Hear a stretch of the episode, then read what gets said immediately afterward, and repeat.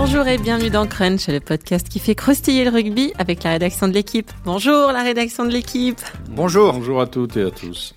Bonjour. Dans cette semaine de couronnement sud-africain, on va se pencher sur le cas du sélectionneur euh, Rassi Erasmus et son plan 618 jours pour tout gagner. Puis on étudiera le cas de son capitaine, Sia Colissi, premier capitaine noir d'une équipe qui a joué pour tout un pays, hein, peut-être pour la, pour la première fois, nous, nous le verrons.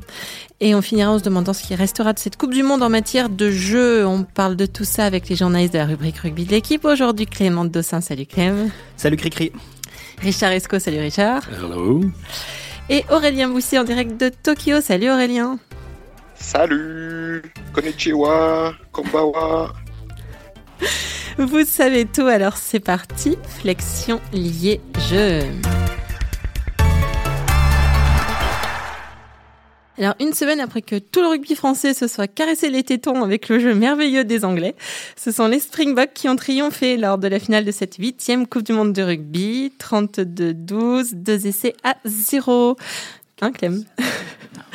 À la barre de cette équipe, Rassi Erasmus, 47 ans, 36 sélections en troisième ligne, qui avait récupéré début 2018 une sélection euh, moribonde, hein, puisque, comme tu le faisais remarquer, Clem, elle ne battait plus que les Français. Rassi Erasmus, désigné entraîneur de l'année par World Rugby, avait 618 jours et un plan pour ramener la coupe à la maison. Allez, les bocs, allez. Euh, plan qui s'est déroulé sans accroc, hein, contrairement à celui d'Eddie Jones. Aurélien, tu suis les Sud-Africains depuis longtemps. Tu as vu hein, ce plan euh, se dérouler. Euh, T'expliquais dans, un de tes papiers que le sélectionneur avait commencé par remettre le rugby au centre de tout. Ce que les Springboks avaient un, peu oublié, c'était, ça a été ça le, premier euh, step de, d'Erasmus. Ouais, c'est, ce qu'ils ont euh, raconté euh, cette semaine avant, avant la finale de la Coupe du Monde. On était assez euh, surpris d'entendre ça d'ailleurs, mais euh, c'était honnête euh, de la part des joueurs. Ils racontaient qu'en fait, ils avaient perdu de vue que, que le, le, les résultats sportifs étaient, la priorité de, leur pratique du rugby. Et euh, ils se complaisaient, disons, à exister sur, sur les réseaux sociaux, à faire des tweets sponsorisés, à remercier la marque qui leur envoyait des chaussures, euh, ce genre de choses. Et ils en avaient oublié que, que les Springboks euh, avaient besoin de, résultats et que c'était le sport qui ferait, enfin le résultat sportif qui ferait le- leur carrière. Oui, bah, de toute façon, c'est le, c'est le principe des Springboks euh, de, de tout temps. C'est-à-dire qu'à un moment, ils se rendent compte qu'ils sont faits pour un jeu puissant, pour aller défier l'adversaire, le concasser pendant une heure, et quand euh, l'adversaire est un peu plié, pouvoir envoyer des joueurs de talent qu'ils ont toujours eu de, tout- de toute façon.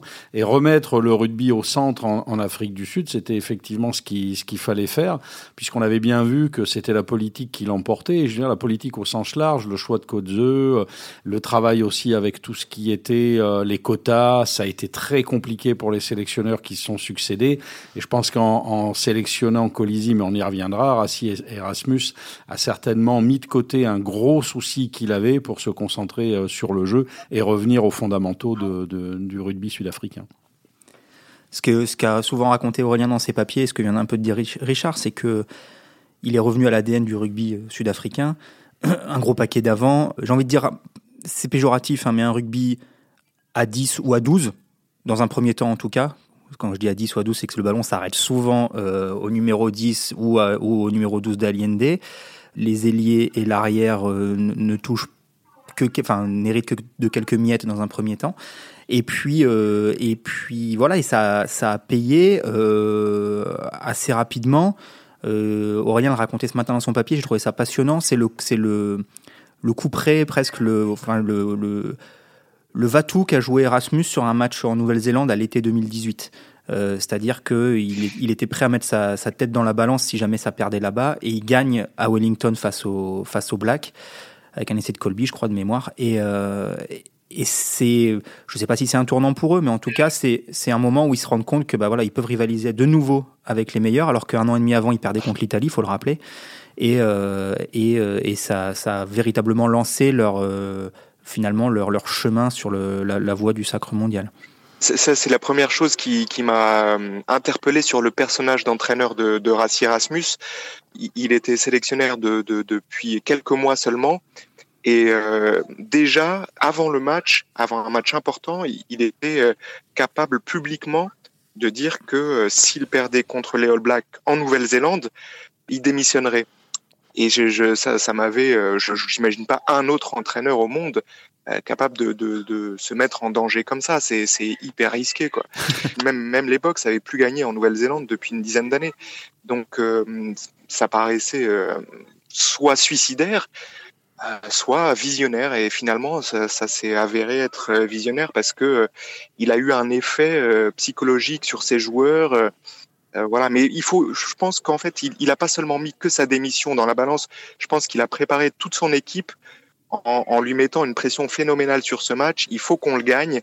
Et c'est ce qu'il racontait en conférence de presse. Et il, a pris ça comme un match éliminatoire de Coupe du Monde. On gagne ou on implose, on disparaît. Et, euh, et, de voir que ces joueurs ont répondu présent ce jour-là à Wellington en, en, 2018, ça a dû leur donner effectivement un premier élan de, confiance euh, hyper important pour, pour la conquête du titre mondial. Et c'est aussi une manière extrêmement intelligente de, euh, de faire monter tous les joueurs dans son bateau à lui. Vous, voyez ce que je veux dire? Et de, se, dire, voilà, maintenant, on, fait tous, on est une équipe, mais au sens large, staff et moi inclus, je mets ma tête sur le bio, à vous de me la sauver on va se faire confiance à, partir de maintenant et voilà, on, verra où ça nous mène. Je, je sais pas, je les ai, enfin Aurélien pourra nous le dire, je les ai pas fréquentés euh, évidemment là ces dernières semaines, mais ils se dégagent quand même. Enfin, on a, on a le sentiment quand même d'une symbiose assez forte, que ce soit entre entre les joueurs eux-mêmes, mais aussi avec euh, avec le staff. J'ai vu que tous les membres du staff jusqu'à la jusqu'à la kiné étaient sur le podium au moment de la de la, la photo de la, de la photo de, de lever la coupe. Euh, ils étaient très présents dans les vestiaires aussi. Enfin, on, on, on a le sentiment vraiment d'une c'est cliché, mais d'une famille euh, Springbok au sens large, quoi.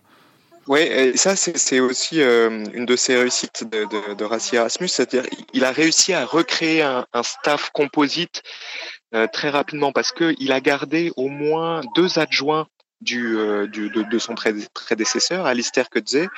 Euh, il voit, il n'a pas tout effacé. Il, a gardé quand même euh, de, deux entraîneurs adjoints de cette époque-là et euh, il a amené ses propres hommes petit à petit. L'amalgame s'est fait dans, le staff et aussi très vite à les joueurs parce que Erasmus en Afrique du Sud, on, sent qu'il jouit d'une bras de manager vraiment partout où on va. Partout où j'allais, moi, quand j'étais en reportage en août en Afrique du Sud, on me disait c'est l'homme de la situation et, donc c'était il y avait une confiance en lui phénoménale de tous les acteurs du rugby sud-africain. Et les joueurs le connaissaient, beaucoup de joueurs euh, l'avaient eu comme entraîneur. Par exemple, Sia Coliti disait que c'était Rassi Erasmus qui lui avait donné son premier contrat, contrat professionnel. Donc, il avait une connaissance intime de, tous ces joueurs-là déjà, et ça, ça, a dû faciliter forcément sa sélection et euh, son, projet pour la Coupe du Monde. Rassi Erasmus est, l'adjoint d'Aineke Meyer, il s'occupe de, la vidéo, il a, il a beaucoup de, poids petit à petit, et surtout il connaît toute cette nouvelle génération qui est arrivée, Steph Dutoit, les Colby, tous ces jeunes joueurs-là, ça fait quand même 4 ans, 5 ans, 6 ans qui sont dans le circuit. Rassi Erasmus, il les a vus, mais sans être sur le, le devant de la scène. Alors, pour euh, pas le connaître vraiment très très bien, mais pour avoir des échos sur ce qu'il est, c'est quelqu'un de profondément humaniste, tout en ayant cette, euh, cette culture fondamentale du jeu Springbok, c'est-à-dire qu'il ne s'est pas laissé emporter par la dimension politique, par, cette, par ce souhait qu'il avait d'avoir un rugby spectaculaire, qu'on on envoyait le ballon derrière. Il y est, il y est arrivé, mais petit à petit, il a il a les deux côtés, a comme une pièce, il a face et pile, c'est-à-dire il sait très bien que l'enjeu euh, politique, humain, sociétal des Springboks est très fort, et on l'a vu avec le nombre de sélections de joueurs noirs et le choix de, de Colisi dans son équipe, mais sans jamais faire de compromis sur ce qu'est le jeu sud-africain. Et ce que j'aime aussi, je pense que ce qui a compté, c'est le côté je sélectionne des joueurs qui étaient soit euh, méprisés, soit pas considérés. Je pense à De Klerk, qui est quand même qui est pas tout jeune et qu'on avait euh, dont on n'avait jamais trop entendu parler en Europe. Le demi de mêlée. Le demi de mêlée. Le grand demi de mêlée, euh, pas par la taille, mais par le, pas par le talent non plus, je sais pas, par, je sais pas par, par quoi, par, par l'énergie, par l'aura qu'il peut avoir aussi sur, sur cette équipe. Colby, trop petit pour les, précédents sélectionneurs. Pas invité, il revient. Mapimpi, je crois que c'était pareil. C'est un joueur qui n'était pas considéré. Il a fait une Coupe du Monde absolument phénoménale. Bref, il a, il, il a, euh, il a relancé Vermeulen. Britz. Aurélien l'a beaucoup. Voilà, il allait, il allait chercher euh, Britz, euh, 38 ans, pour un rôle de cohésion dans l'équipe. Même chose avec François Stein, qui n'était plus euh, international, mais dont il savait qu'il était très utile sur le banc, etc. Pour, pour avoir sa stratégie à, à 6 avant, 2 3 quarts, puisque Stein vous couvre à lui tout seul tous les postes euh, derrière. Et donc, il, il- il y a ce côté euh, aussi, euh, voilà, je choisis des profils très revanchards et, et- et j'en fais, euh, enfin, ouais, j'en fais une équipe de grognards euh, avec du talent, avec du talent certes, mais avec aussi beaucoup de, beaucoup de, de cœur, de personnalité, de mental. Et, euh, et tout ça, tout ça est ressorti sur la phase finale de cette Coupe du Monde. Ouais, à la réflexion, c'est, il a presque construit euh, une équipe de club, j'ai, j'ai Mm. trouvé, parce que Exactement. euh, et ça, bon, c'était possible grâce à son, excellente connaissance de, de, tous euh, le, les, joueurs sud-africains. Mais voilà, il va rechercher euh, Vidi Leroux euh, à l'arrière. Vidi Leroux fait une Coupe du Monde moyenne ju- jusqu'à la fin, mais il reste fidèle à ce choix. Il, il va pas jouer le, le rôle de la sélection, c'est-à-dire qui est le, joueur le plus en forme, qui mérite de jouer. C'est, c'est pas son problème. Lui, il a un but tactique, il a un but humain. Et en finale, Leroux fait un match hyper propre. Alors c'est pas spectaculaire, mais il, a assuré euh, son rôle d'arrière il n'a pas fait d'erreur et il a rendu à, à Rassi Erasmus la confiance qu'il lui avait donnée sur, sur toute la longueur de la compétition. Donc c'est ça qui était intéressant aussi finalement, c'était cette euh, capacité à, construire un, un effectif euh, dans toutes ses dimensions tactiques, techniques, humaines et tout ça en, en 18 mois seulement avec des choix très clairs et assumés de bout en bout.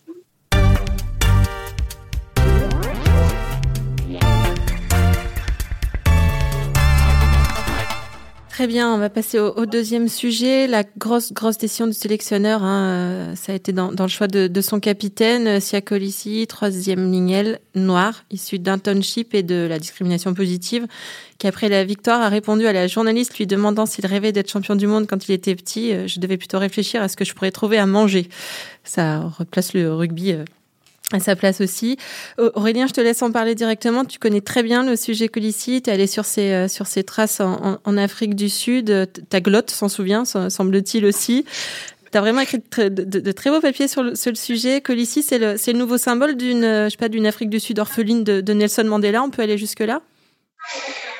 Ah, c'est peut-être beaucoup dit quand même euh, de, comparer par, par rapport au personnage euh, de, Nelson Mandela, mais, mais son, disons son, son, symbole est assez fort quand même parce que bon, le, le, township où, il a grandi dans, à côté de la ville de, de Port Elizabeth, ça s'appelle Svide.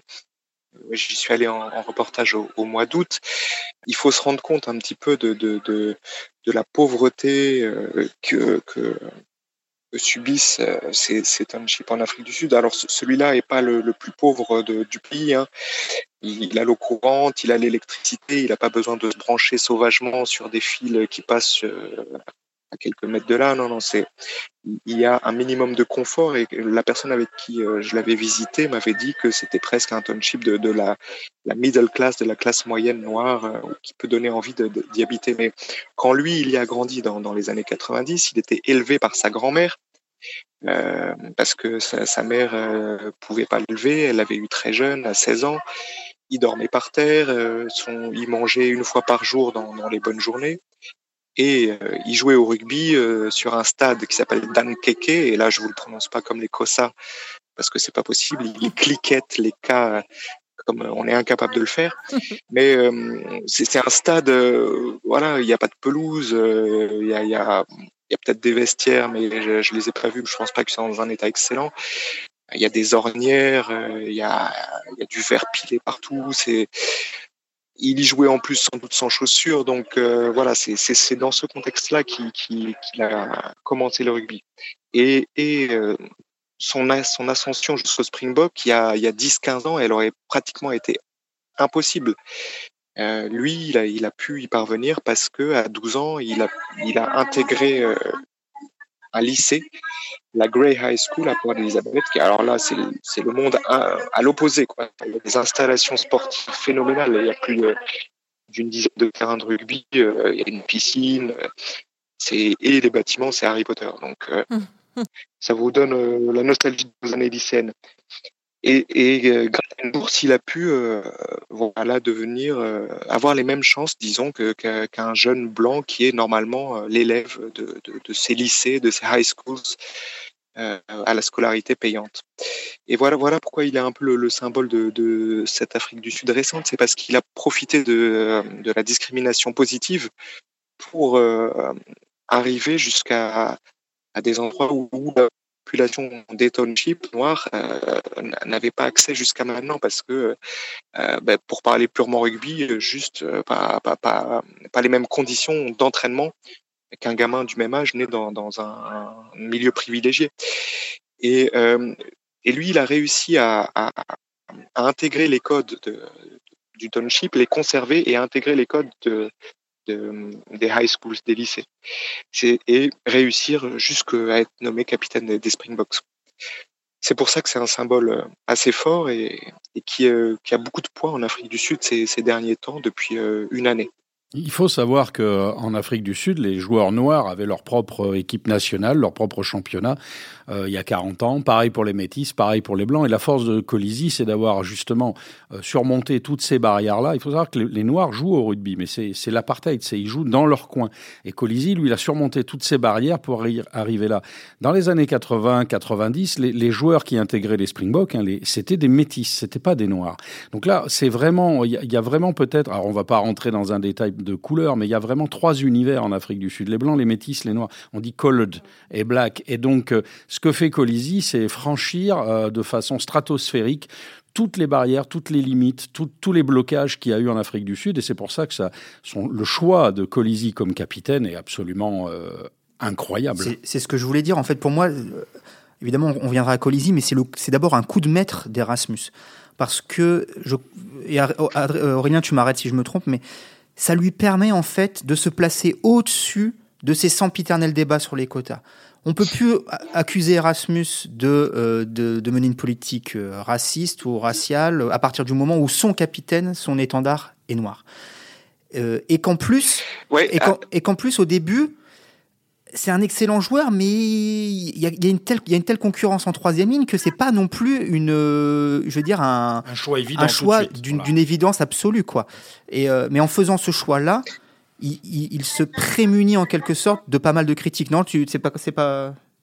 Oui, alors ce qui est intéressant justement, c'est qu'en fait, euh, Rassi Erasmus n'a pas respecté euh, le, le quota que qu'avait décidé la, la, fédération pour cette Coupe du Monde. Euh, depuis quelques années, la fédération sud-africaine avait, euh, avait insisté pour qu'il y ait au moins 50% de joueurs noirs ou métis euh, dans, dans, parmi les 31 joueurs pour la Coupe du Monde. On, en est resté loin, on en est à, à 11 alors qu'il aurait fallu être euh, au moins 15 ou 16. Mais personne n'est venu le, reprocher à, à Rassi Erasmus parce que justement, en nommant euh, Sia Colissi euh, comme capitaine, il avait rendu le, ce, cette exigence un peu euh, aberrante quoi. Et, alors après ça on va le découvrir un peu plus tard, mais euh, Rassi Erasmus a dit que c'était pas un calcul conscient. Euh, de, ne, il n'a pas nommé Sia Codici euh, pour, ces raisons-là, mais qu'il a pris conscience petit à petit. Il a découvert euh, petit à petit le, poids symbolique que ça avait eu euh, sur, tout le rugby sud-africain et, un peu plus largement euh, sur, sur, la société sud-africaine aussi. Ouais, moi je, partage complètement ça et, c'est pour ça que c'était un coup de maître. Tu le disais Aurélien, 11 sur 31, mais Colissi peut-être qu'il comptait pour 3 ou 4 dans un sens. Et quand même, je tiens à signaler un truc, sur la finale, ils sont 6 sur 15. Si on rapporte à 95, il y avait que Chester Williams. Si on rapporte à, 4, à 2007, en finale, je pense. En, en 2007, ils sont 6 dans le groupe, mais je crois qu'en finale, il n'y a que Habana et Petersen, de mémoire, euh, à, vérifier, mais ça veut dire qu'il y en avait deux, je pense. Et c'était souvent le syndrome de l'ailier black. Voilà, l'ailier était, était black, euh, mais dans les postes décisionnaires, c'était rare. Et devant, encore plus. Aujourd'hui, vous avez un pilier, un talonneur, un troisième ligne. Ils sont trois euh, dans, le, dans le paquet d'avant, euh, qui est le, le, royaume de l'africaneur costaud, hérité. Euh, voilà. Vous avez un centre, les deux ailiers. Pendant un temps, c'était pas le cas sur la Coupe du Monde, mais Yantier, ça a beaucoup joué à l'ouverture, moins depuis que Erasmus est arrivé, donc à, un poste décisionnaire. Bref, il y a quand même, évidemment, on n'est pas à 50%. Enfin, après, bon, ça, chacun en pense qu'il veut, mais ce, ce, quota me semble un peu aberrant. Mais il y a une évolution qui est incontestable. Et la portée de Colisi, on, la constatera peut-être euh, au Mondial 2023, mais à mon avis encore dans plus longtemps que ça.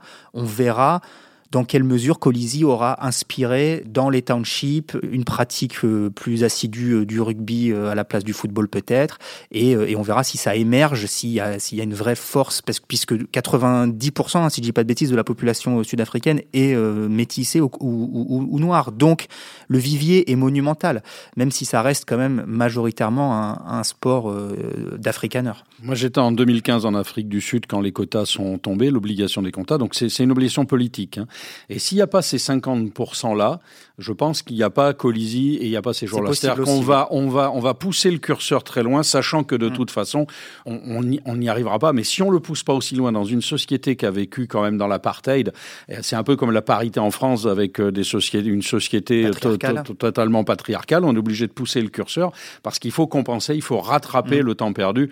Mais je pense que tout le monde était lucide là-dessus. Il s'agissait pas d'aller compter euh, aux joueurs près. Euh, déjà, ce que tu disais, Clément, est tout à fait juste. C'est énorme d'avoir autant de joueurs non blancs, hein, parce que là-bas on parle de non blancs, non-white, dans une équipe sud-africaine. Je pense que ça aurait même pas été. Mandela aurait même pas pu l'imaginer, je pense.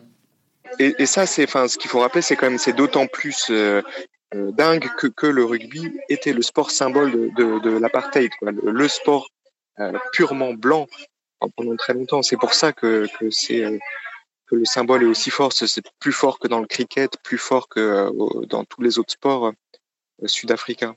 Et moi, ce qui m'a marqué quand, je suis allé en Afrique du Sud en août, c'est qu'en fait, euh, tu parles, euh, Clément, d'inspiration euh, que, va donner Colissi, mais il y a déjà un mouvement de fond qui, est en train de se produire dans le rugby sud-africain, qui, qui, dont la mutation est, déjà en marche. Quoi. Finalement, Colissi n'en est pas forcément l'initiateur, mais il en est peut-être juste le, euh, le, le, symbole parce que euh, ce qu'on me disait et ce que j'avais remarqué, c'est qu'il y, a de plus en plus de, supporters aussi africains, euh, métis, beaucoup plus qu'avant. Et il y a aussi dans la formation sud-africaine une volonté d'aller de, déjà trouver les, futurs talents dans, dans les townships ou dans les dans les zones où ils n'allaient pas regarder avant et ça, c'est assez récent aussi, quoi.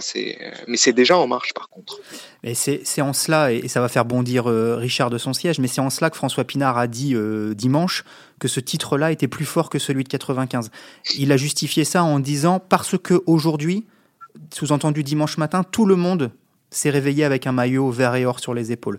Que ce soit la société euh, blanche euh, ou la société euh, colorée des, des townships. Et c'est vrai qu'on a vu des scènes de liesse notamment évidemment à Svideux, le, le township de, de, mais avec des populations noires revêtues de ce, de ce maillot qui, comme le disait Aurélien, a longtemps été l'étendard de, de, la, de la domination blanche. Donc euh, c'est, je trouve que c'est un point de vue intéressant. Après, on peut en, débattre, évidemment. Il y, a, beaucoup de politiquement correct dans cette déclaration de François Pinard, certainement. Et puis 95 restera quelque chose d'absolument incroyable. Mais voilà, je trouvais que venant de lui, qui était le capitaine, rappelons-le, dans 95, qui avait reçu la coupe des mains de, Nelson Mandela, c'était euh, ce message-là est assez fort. Quoi. Oui, alors en, en 95, euh, j'ai eu la chance d'être là-bas. il n'y avait pas les réseaux sociaux, mais euh, il y aurait eu les réseaux sociaux. Je pense que les scènes de liesse qu'on a vues, euh, chargé symboliquement comme vous pouvez pas l'imaginer, aurait fait le tour du monde mm, et, mm, mm. et, remettrait les choses à leur place. En 95, il n'y a pas de réseau social, il n'y a pas Twitter, il n'y a pas toutes ces choses-là. Il y a que ceux qui sont sur place qui voient ça. Moi, j'ai vu des larmes. J'étais en tribune de presse. J'ai vu toute la tribune de presse, toutes les nationalités confondues pleurer quand Nelson Mandela rentre. J'ai vu un stade hurler Nelson, Nelson, des blancs et des noirs qui, euh, quelques jours avant, ne pouvaient pas se regarder, se prendre dans les bras. Et à ce moment-là, c'est quand même la personnalité de Nelson Mandela qui jette une cape euh, de dignité sur toute cette Coupe du Monde-là. Et là, effectivement, on est dans une dimension politique, à l'évidence. On est aussi dans un pays, l'Afrique du Sud, qui souffre beaucoup économiquement, socialement. Donc là, on est dans, ça donne un peu de baume. Mais en 95, c'était, un feu d'artifice. Euh, émotionnel, euh, je crois, euh, incommensurable. Et peut-être que 2019 n'aurait jamais existé sans 95. Enfin voilà, on va pas, on va pas faire d'histoire de, fiction, mais, mais les, les, on est dans une sorte de continuité. Alors évidemment, il faut aussi dire que ça. Et, d'ailleurs, c'est la force du discours de Colisi dès la fin du match. Enfin, c'est moi, ça m'a vraiment marqué parce que j'en ai des la chair de poule d'ailleurs. Ça m'a vraiment marqué parce que le mec, il est, il est, il sort d'un match éreintant, d'une bagarre, et tout de suite, alors peut-être que c'est calculé, j'en sais rien, mais tout de suite ses premiers mots, c'est la nation, le peuple. On est un peuple qui rencontre d'extrêmes difficultés. Je crois que c'est plus de 20 000 homicides par an, euh, l'Afrique du Sud, donc c'est quelque chose d'inimaginable chez nous. S'il y a d'ailleurs beaucoup de joueurs sud-africains qui viennent jouer en France, souvent le premier critère qu'ils évoquent, c'est la sécurité. Bref, je referme la parenthèse. Et tout de suite, sa pensée, c'est ça. C'est le peuple, c'est les difficultés qu'on rencontre au quotidien, et c'est de montrer que parce que les joueurs de toutes euh, origines différentes étaient unis dans un but commun, qu'ils s'en sont sortis.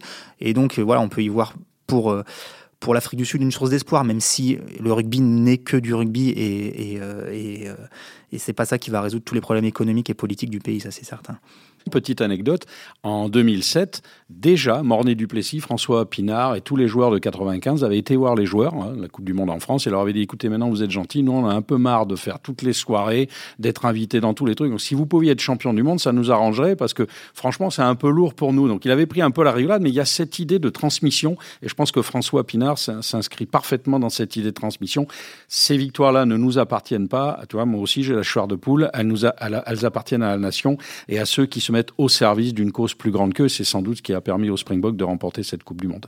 Ça, ça a été un peu la, force de ces Springboks 2019, c'est qu'ils ont réussi à se nourrir de, de, cet élan. Ça, aurait pu, euh, ça aurait pu être inhibant de penser qu'on a le, euh, la, responsabilité du bonheur de son pays euh, sur une compétition sportive. C'est complètement démesuré. Mais euh, grâce à, à l'encadrement, grâce aux discussions avec les joueurs, ils en ont fait une force, une force positive qui les a, qui les a beaucoup portés sur, euh, sur les dernières semaines de compétition. C'est revenu assez souvent dans leur discours, beaucoup plus qu'au début d'ailleurs. Et, et, je pense que c'est, c'est a été très intelligemment géré de, de leur part.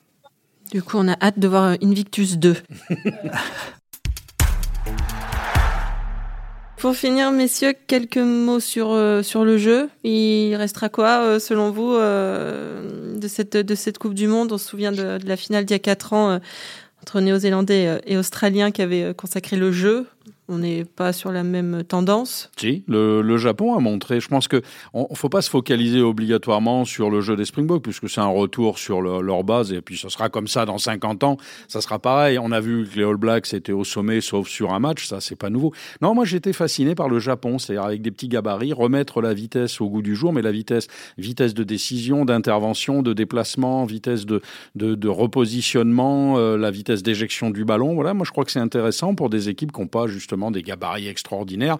Et je pensais que les Français seraient capables de mettre ça. Ils l'ont fait sur quelques phases de jeu. Les Japonais l'ont fait sur toute la phase finale et les matchs de poule. Donc euh, oui, moi je garderai cet espoir-là, euh, né de, de l'élan japonais. J'ai l'impression qu'il n'y a pas euh, une grande tendance qui se dégage contrairement à, il y a quatre ans où c'est vrai que le, c'était une Coupe du Monde extrêmement offensive. Là, il y a eu euh, chacun joué un petit peu en fonction de ses armes. On, pensait que ça allait être la Coupe du Monde du jeu au pied. On a beaucoup parlé de ça. Ça l'a été par moments, c'est vrai. Euh, en finale, il y a eu quand même le, jeu au pied a eu une place prépondérante aussi. Mais on est revenu. Euh, voilà, c'est la mêlée qui a fait gagner une finale de Coupe du Monde. On pensait que la mêlée était, Richard l'a écrit dans son analyse d'après-match, on pensait que c'était devenu une simple rampe de lancement. World Rugby a tout fait pour émasculer un petit peu les débats et finalement ben c'est voilà la finale de la Coupe du Monde 2019 a basculé sur la mêlée. Ça on s'y attendait pas forcément. Donc euh, oui c'est vrai que personne ne copiera le modèle Sudaf parce qu'il faudrait faire des il faudrait que ce soit une question de génétique. Il faudrait trouver des clones de ces euh, Golgoth. Euh, or, ça n'existe visiblement que là-bas. Ou alors, peut-être que dans nos pays à nous, où il y a plus de concurrence entre les sports, ils partent vers d'autres vers d'autres horizons que le rugby.